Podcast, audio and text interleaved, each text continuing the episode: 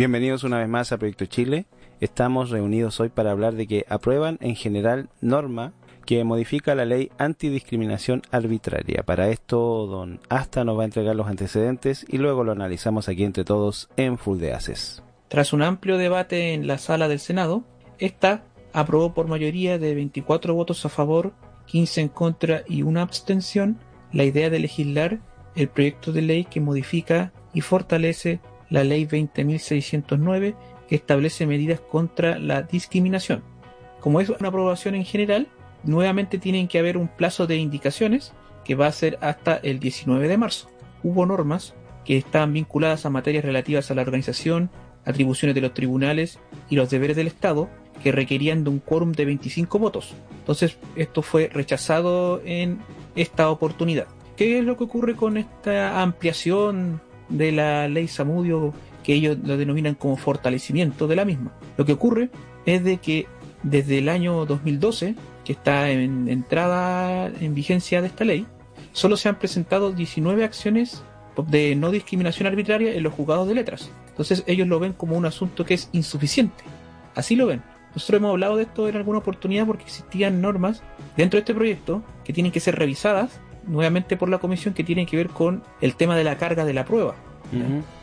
Porque lo que pretende este proyecto es de que exista un enfoque preventivo de la entrecomillada discriminación, porque está este asunto de la discriminación arbitraria, pero se quiere como extender a que simplemente sea discriminación, entonces esto es muy difícil de legislar. Hay que ver cómo se va estableciendo las nuevas normas y cómo hacer que estas cosas de políticas públicas que ellos denominan como preventivas en materia de no discriminación arbitraria puedan eh, ser subsanadas o, prevenidas por distintos órganos de la administración del Estado. Entonces, ¿qué es lo que ocurre? Que eh, los, los parlamentarios que presentaron este proyecto de ley pretenden de que en Chile exista una institucionalidad contra la discriminación como existe, por ejemplo, en México o en Argentina, que ese es un tema muy interesante que, pudiésemos hablar en otra oportunidad.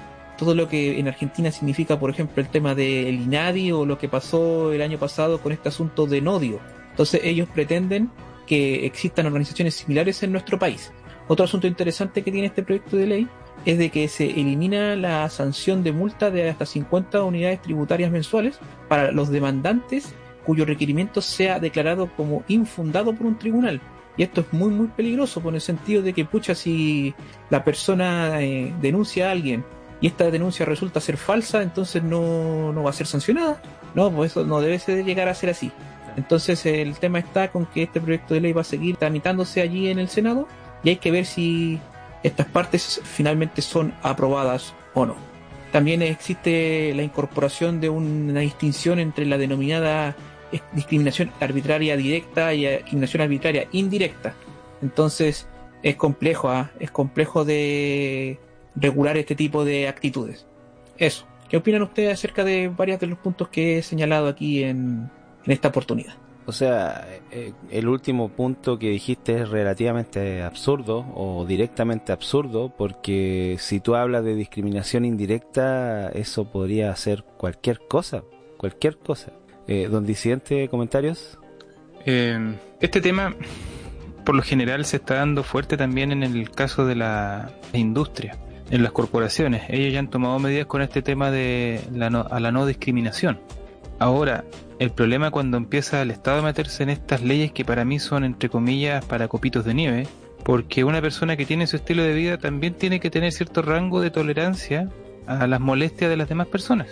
Lo que yo no estoy de acuerdo aquí es que digan que a una persona la matan por ser homosexual, por ser mujer, por ser bi, por lo que sea, sino que son asesinos que matan personas. Punto. No te matan porque eres mujer o no te matan porque eres homosexual.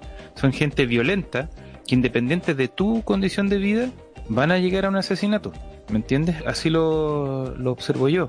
Lo que aquí se tiene que sancionar es el delito y no eliminar la presunción de inocencia de las personas, porque mm, como muy bien lo describe ahí hasta, el tema de que no haya multas para aquellos que hagan acusaciones falsas. O sea, cualquiera va a poder hacer una denuncia y va a tener que ser culpable nomás. Y no va a tener sanciones en caso de que se determine que era inocente. Porque fíjense ustedes cómo, cómo está sucediendo el tema ahora de las acusaciones de violación.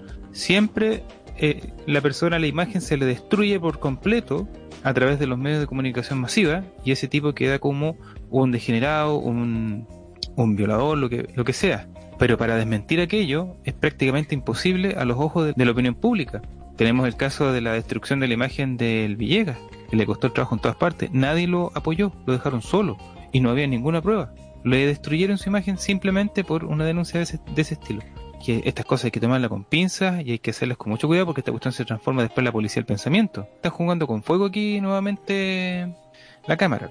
Y eso no debe ser. Uno tiene que tener la libertad de el free speech, como se dice, pero obviamente tratando de respetar siempre las personas y todo el tema, pero uno siempre va a ofender. Nunca va a dejar a todos contentos.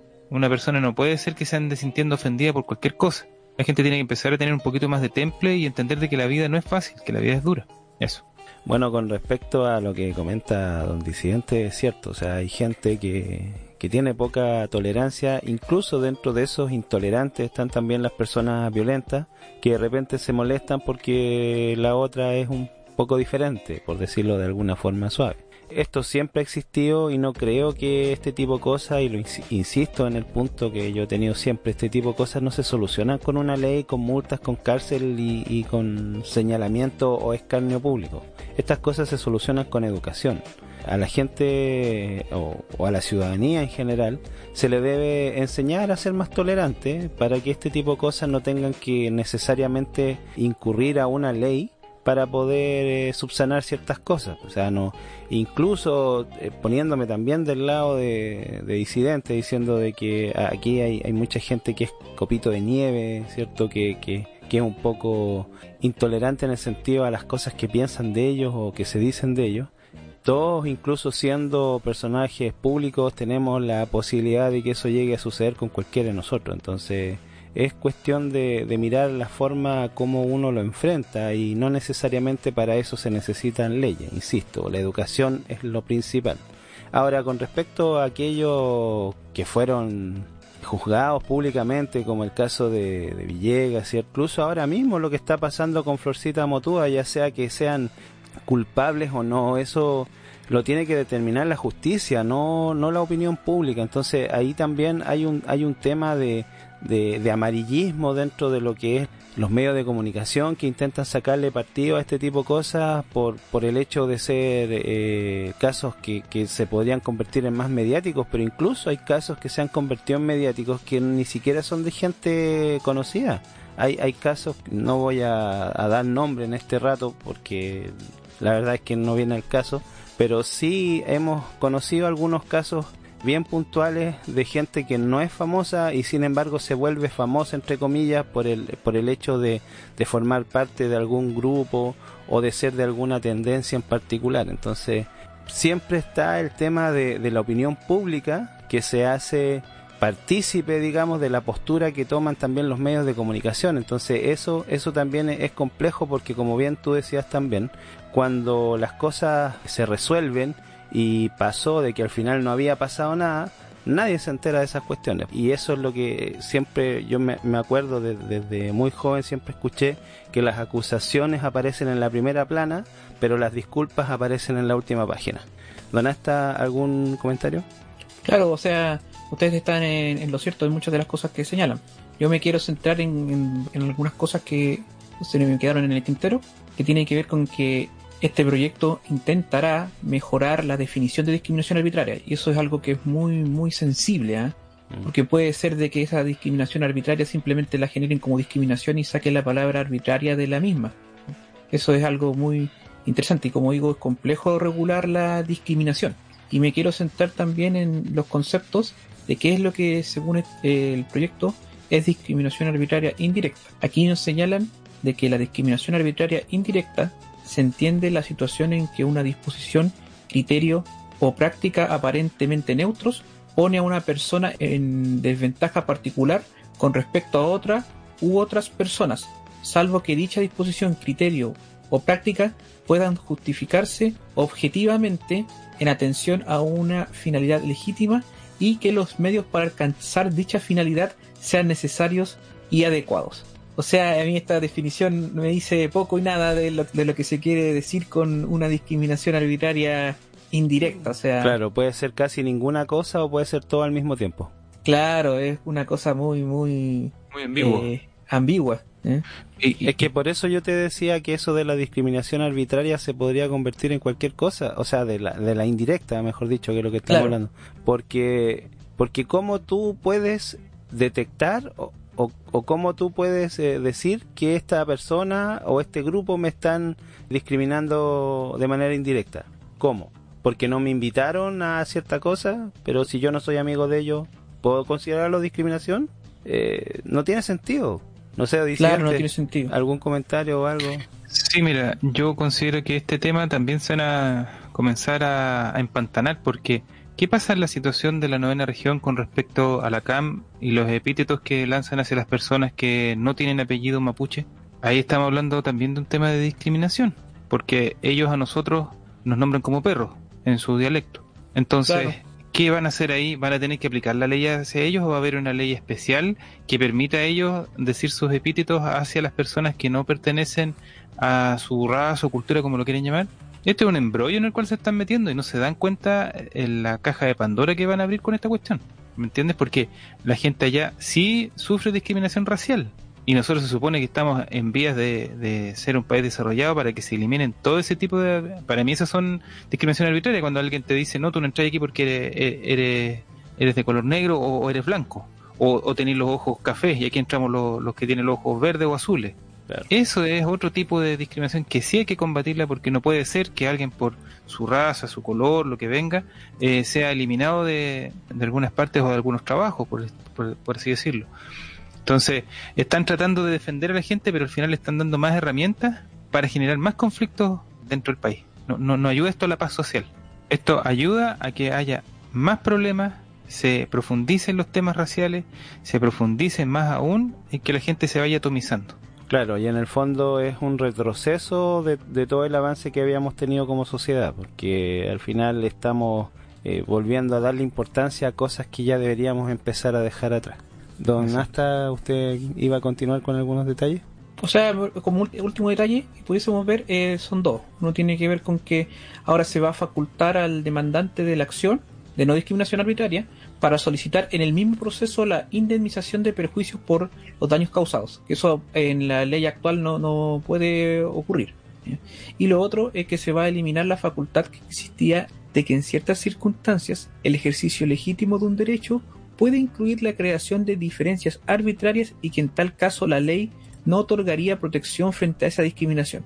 Esas dos cosas son las que quería hablar. ¿Por qué? Porque ¿cuáles serían esas ciertas circunstancias ahí tendrían que ser más específicos al respecto. Porque ahí lo que pasa es que puede ser de que existan algunos, entre comillados, grupos, puede ser eh, inclusive religiones, credos, ideas, que estén unas por sobre las otras. Con esta suerte de problemas, eh, no sé, por ejemplo, si yo me baso en la religión para dar eh, una opinión, me podrían decir de que estoy discriminando arbitrariamente a una persona que no profesa mi religión. Entonces me podría caer el asunto de que estoy bajo esta ley me podrían hasta demandar, por ejemplo.